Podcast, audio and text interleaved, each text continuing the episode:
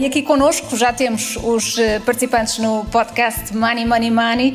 Mário Centeno, governador do Banco de Portugal, é convidado. A moderação cabe a João Silvestre, editor de Economia do Expresso, e a João Vieira Pereira, diretor do Expresso. Bom dia, bem-vindos. O palco é vosso.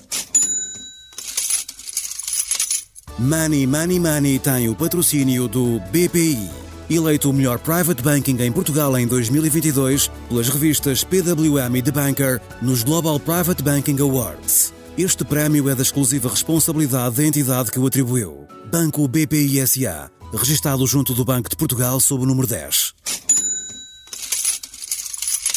Obrigado, Patrícia. Bom dia mais uma vez. Um, esta é uma edição especial do podcast Money Money Money que tenho o prazer de apresentar com, com João Silvestre, editor de Economia uh, do Expresso, e com quem trabalho. Nós temos a ser as contas há um, 20 anos, mais de 20 anos já. 22, 22 anos. talvez. Bom dia a todos, antes mais.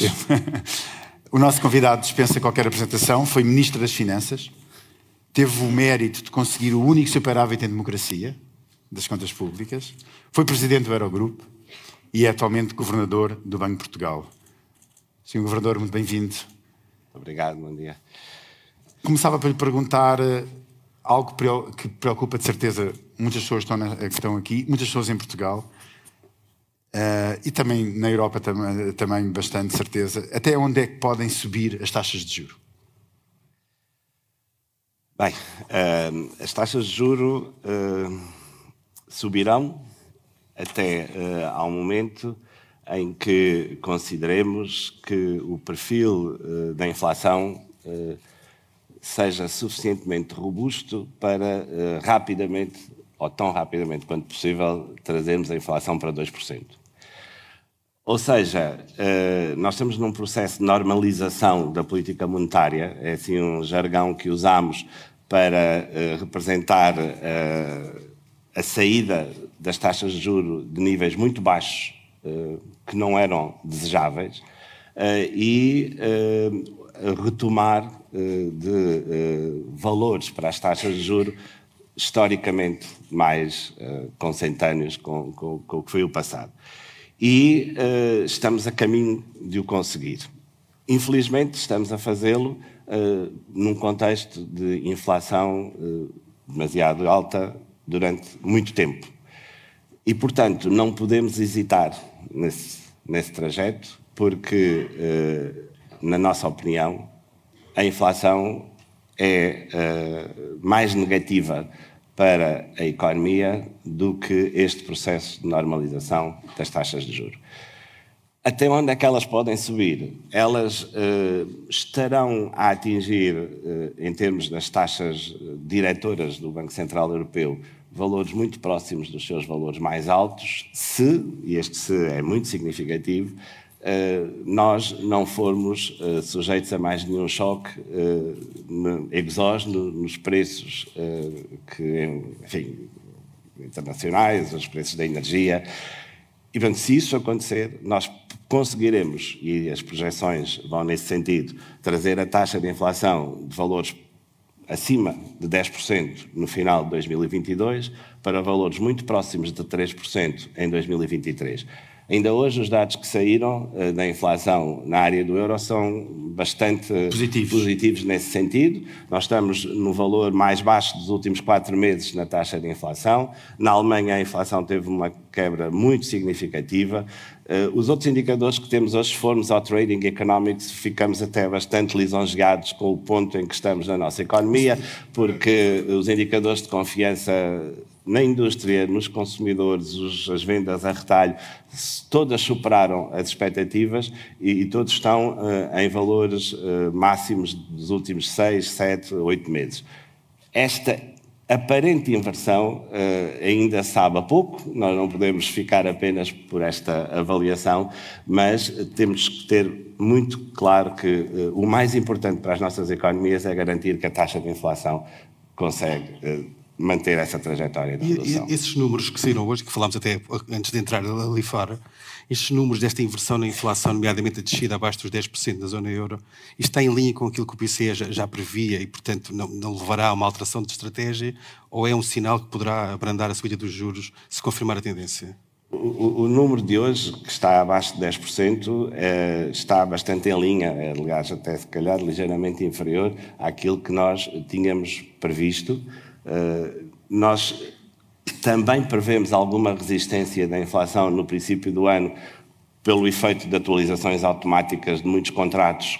A inflação é um indicador uh, backward looking. Uh, nós, quando olhamos para a inflação, o número que temos, estamos a ver a evolução dos preços nos últimos meses. Uh, e quando atualizamos os preços hoje com base nesses indicadores de inflação, estamos a criar resistências à inflação a baixar. Uh, isto é uma coisa que temos que também ter muito presente uh, neste momento. E, portanto, janeiro e fevereiro podem uh, até vir a significar um certo planalto nos valores da inflação. Mas as expectativas é que depois ela venha a cair e, nesse sentido, estejam em linha com as previsões que o Banco Central Europeu publicou em dezembro.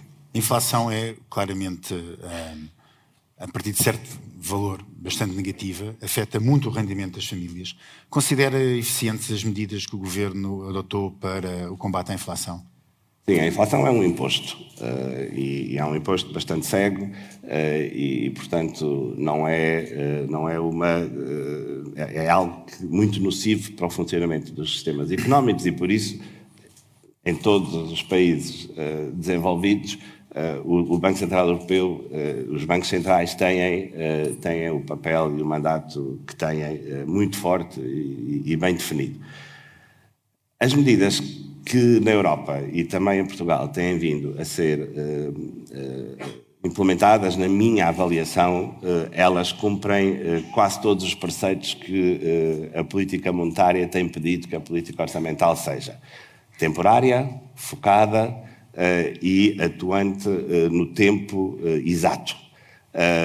e, se assim permanecer, nós podemos esperar um contributo nesta transição uh, adequado do lado da política orçamental. Claro que uh, se este trio de características vier a alterar e aquilo que foi introduzido como temporário passar a permanente, uh, aquilo que era focado nas dimensões mais vulneráveis das nossas economias passar a ser generalizado, ou quando for, isso vai criar pressões sobre a procura, eh, e quando cria pressões sobre a procura, cria resistência aos preços eh, a, a, a desacelerar, eh, portanto, a inflação a cair e não é algo que seja, que seja desejável. Acha que há casos na Europa onde isso está a acontecer? Países que estão a dar impulsos orçamentais demasiado eu, eu, fortes? Eu, eu, não vejo esse, isso a acontecer e deixem-me dizer que muitas vezes na Europa nós somos muito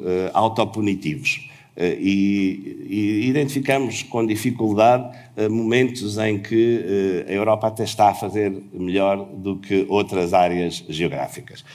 Eu tenho a profunda convicção de que a política económica europeia nos últimos três anos, desde o aparecimento da pandemia, é um dos maiores focos de estabilidade a nível mundial.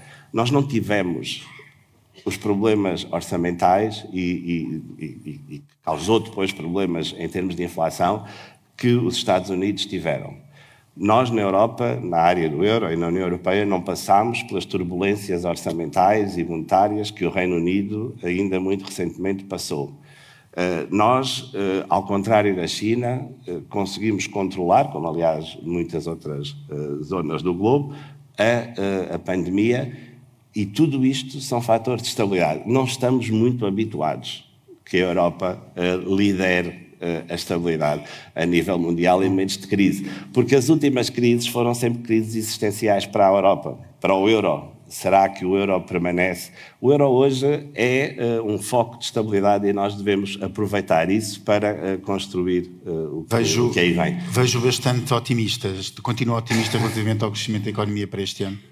Nós não temos em nenhum cenário uh, recessão. Não há nenhum cenário base de nenhuma instituição uh, europeia que nem para Portugal, nem para o conjunto da área do euro, alguns países uh, enfrentam algumas dificuldades um pouco maiores, mas não para Portugal e não para a área do euro. Portanto, no cenário base nós não temos recessão.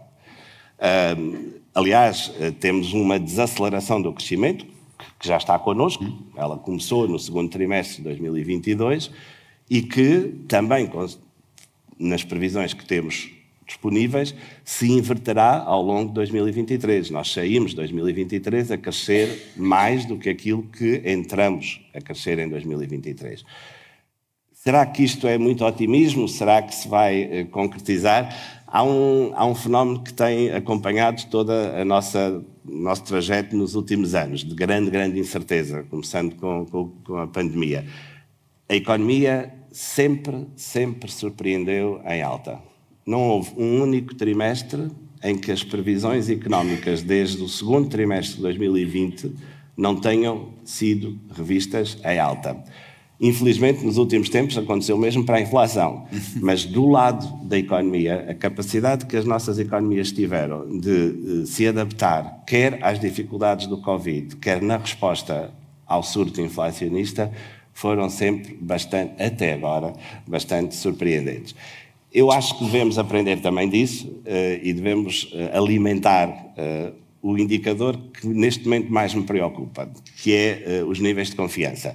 Estes dados que saíram hoje revertem bastante a trajetória dos níveis de confiança, dos indicadores de sentimento económico na Europa. Mas eles estão muito abaixo daquilo que estavam em fevereiro de 2022 ainda, e isto é um período muito prolongado de depressão na nossa confiança que tem que ser, tem que ser invertido. Quais são os países na Europa que mais o preocupam, na zona, na zona euro, mais, mais propriamente dito, mais o preocupam este ano? Nomeadamente com a ideia de que a economia vai desacelerar, as taxas de juros vão subir e pode haver pressão sobre a dívida. Esta semana havia notícias sobre Itália, sobre França. Que, que... Nós, nós, nós temos que eh, entender também que em Portugal, eh, já agora antes de ir ao resto da Europa, é sempre bom tratar primeiro dos assuntos caseiros, eh, nós, nós temos uma dimensão de fragilidade no lado, no lado financeiro que tem a ver com a, enfim, a grande proporção de contratos em taxa variável uhum. que, de crédito que temos em Portugal. Temos por outro lado, eh, uma enorme vantagem face ao passado recente, que é eh, o enorme, a enorme redução do endividamento das empresas, das famílias e, em termos de porcentagem do PIB, também do Estado, eh, desde, desde, desde a crise da dívida soberana. É, foi, aliás, a maior redução do endividamento público e privado a que assistimos na Europa.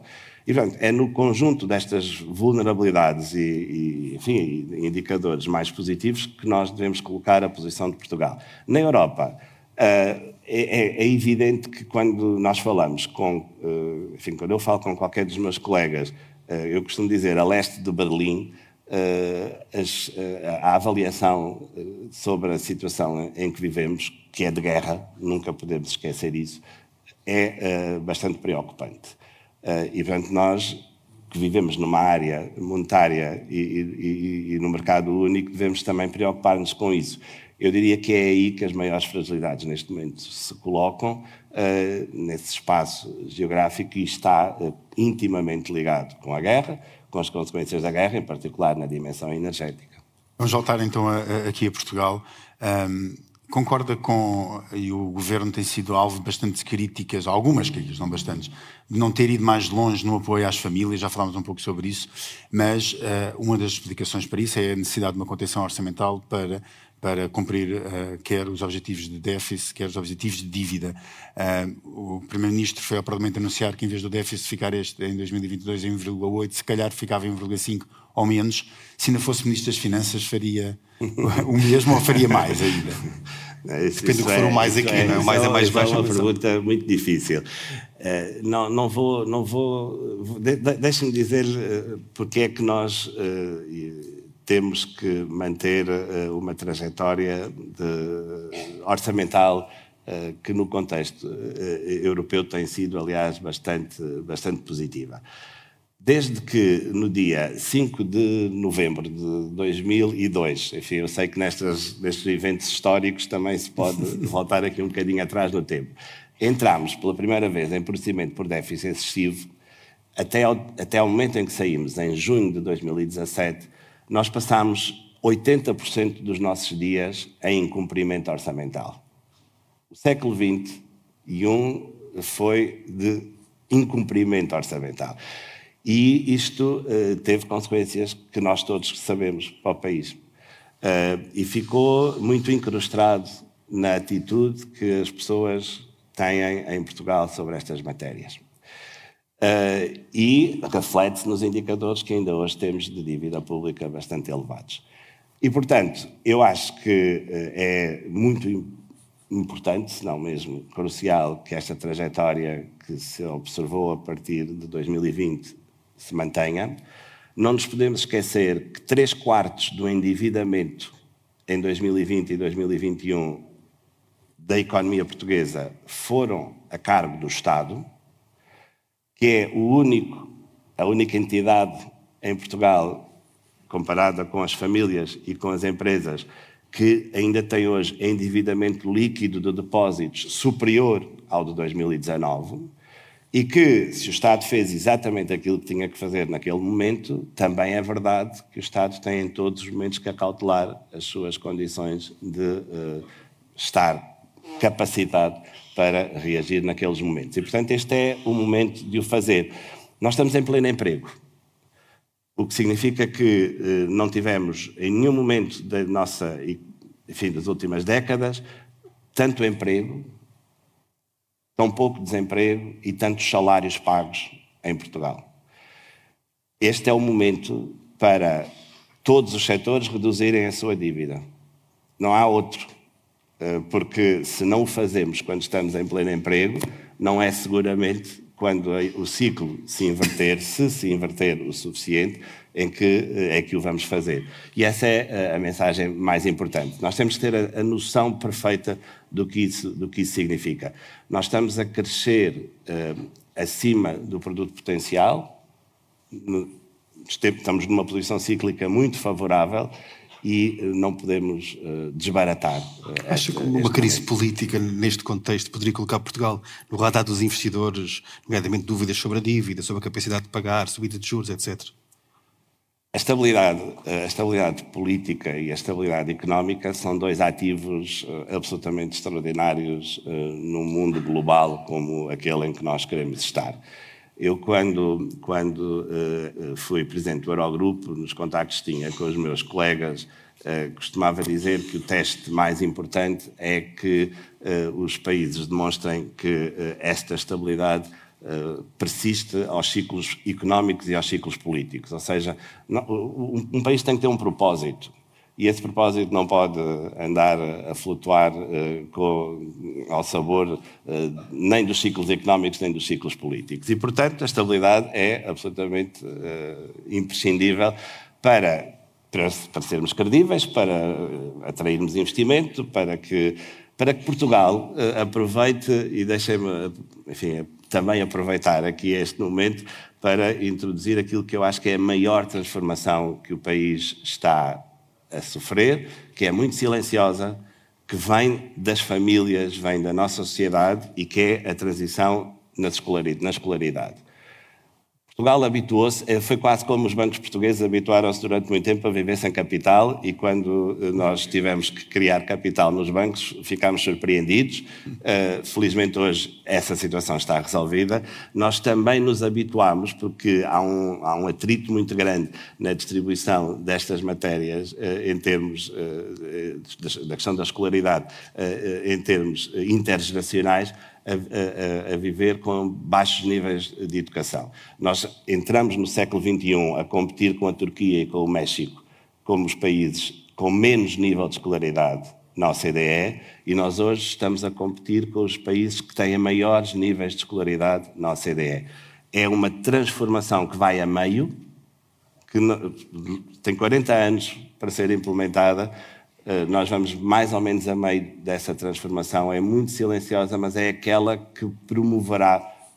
Não, não tenho dúvidas nenhuma sobre isso. Sim, verdade, uh, mas isso levanta uma, no futuro. Levanta tem toda a razão, mas levanta uma outra questão. A sua área de formação e de estudo é o mercado de trabalho, é principalmente. É Como é que se adequa como é que se consegue fazer essa formação, conseguimos fazer esse trabalho em educação, que tem sido feito, como bem referiu, mas depois não temos os salários para manter essas pessoas em Portugal. Como é que se faz esse pulo dentro de uma economia uh, conhecida exatamente por pagar e ter tão baixos salários? João, aquilo que eu posso também trazer da minha formação académica mais profunda é não, eu não conheço nenhum país uh, no mundo que tenha feito a transformação educativa que nós estamos a fazer e que depois não tenha retirado benefícios disso. Para que esses benefícios apareçam, é verdade, não, não podemos esperar que eles venham assim uh, apenas ter connosco. Uh, mas já falámos sobre as condições mais importantes para que isso aconteça, que são as condições de estabilidade uh, política, de estabilidade financeira e de estabilidade económica. Nós conquistamos todas estas estabilidades. Quando em 2019 atingimos o, o, saldo orçamental positivo pela primeira vez desde o 25 de Abril, desde que o Expresso existe, se calhar não, porque nos primeiros anos do Expresso, se calhar, podia haver algum saldo positivo, uh, mas uh, nós também atingimos aquilo que uh, no jargão europeu se chama o objetivo de médio prazo para as nossas finanças públicas, o que significa um porto quase de abrigo em termos da sua sustentabilidade no futuro. E são estas as condições que nós temos que criar. Nós não podemos estar sempre uh, a alterar, uh, enfim, a legislação do trabalho, as condições com que as empresas operam, uh, a previsibilidade fiscal que também foi conquistada, sendo eu favorável a uma redução da fiscalidade ao longo do tempo. Eu sempre defendo que esse, que esse processo seja lento, seguro, mas lento. Uh, e, e, que, e, que, isso seja a palavra que se junta uh, à formação. Uh, Mas falou aqui já várias vezes de estabilidade. Deixe-me voltar só à questão, porque estamos, não podemos, apesar de estarmos aqui a, a, a comemorar os 50 anos, dos, 50 anos do Expresso, é verdade que temos aqui também a olhar para o que está, para o que está a passar. Em termos de a atual, e há um agravamento assim, da instabilidade política nas últimas semanas, falou aqui muita confiança. Acha que o que aconteceu nas últimas semanas pode minar essa confiança dos agentes económicos e, e comprometer um pouco uh, aquilo que pode ser o ano 2023? Estamos quase a entrar na, na, na área do, do, comentário político e, e eu, eu, vou resistir. Uh, eu, vou, eu vou insistir, mas pronto. Cada um aqui fará a sua, a sua função. Eu, se precisar, também bebo um bocadinho de água. Uh, não acredito, não acredito. Uh, acho que, obviamente, o, o, país tem que se centrar nas suas, nas, nos seus desafios essenciais. Uh, e, e, temos uma, e temos uma legislatura que começou uh, há muito pouco tempo uh, e, e, e, temos que coletivamente ultrapassar essa, essa, essas dificuldades. Nada, nada do, que, do que se está a passar, creio eu, influencia nenhum dos grandes indicadores que eu aqui apresentei. A redução do risco da economia portuguesa nós temos hoje um sistema bancário que tem eh, níveis de incumprimento praticamente ao nível da média da área do euro. Saímos da fila de trás em 2016 e hoje estamos ao nível dos melhores em termos de, de, de risco no, no, nosso sistema bancário. Uh, temos níveis de endividamento do setor privado que hoje estão abaixo da média da área do euro. Uh, temos condições para, uh, para enfim, reagir a um período muito rápido de subida das taxas de juro. Foi muito rápido. Não é tanto o nível das taxas que preocupa, mas a rapidez com que isto se está a, a, a processar. Uh, é verdade que idealmente deveria ser um pouco mais faseado, mas, insisto, nós temos condições para, para acomodar eh, estas, eh, estas alterações. E os bancos estão preparados para aguentar um cenário mais extremo, por exemplo, de recessão, e aguentar o agravamento mal parado que, que acontecerá necessariamente? Por isto que eu acabei de dizer, uh, sim, mas esse é um tema que requer constante monitorização, como é evidente, aliás, como fizemos com as moratórias. Nós, nós temos tido a capacidade de, de preservar a estabilidade do sistema bancário perante, perante estes desafios dos últimos três anos. Eu estou em crer que isso vai voltar a acontecer. Nós uh, precisamos, obviamente, de, de concitar os esforços de todos, que aliás eu tenho refletido também que é o mesmo objetivo deve ser aplicado também na luta contra a inflação. A dívida líquida das empresas e das famílias é hoje menor do que em 2019. As empresas e as famílias, pela primeira vez, mas é que nunca tinha acontecido em Portugal nas anteriores crises, pela primeira vez, num contexto de crise, aumentaram poupanças, acautelaram o futuro. Isto não tinha acontecido antes. Uh, isto é absolutamente extraordinário, no bom sentido da palavra. Todos devemos ficar reconhecidos uh, nesta alteração uh, na, na, economia portuguesa. E, e, e, e quando, no momento em que vamos precisar, eventualmente, de, de usar estas almofadas, não devemos hesitar em fazê-lo. Uh, e, eu acho que é isso que hoje todos estamos, de certa maneira, uh, confrontados com, com, a necessidade de o fazer e devemos fazê-lo sem, sem problemas. Muito bem, Sr. Governador, muito obrigado. Com essas palavras de esperança e de confiança terminamos este, uh, este painel. Muito obrigado a todos e até já. Obrigado.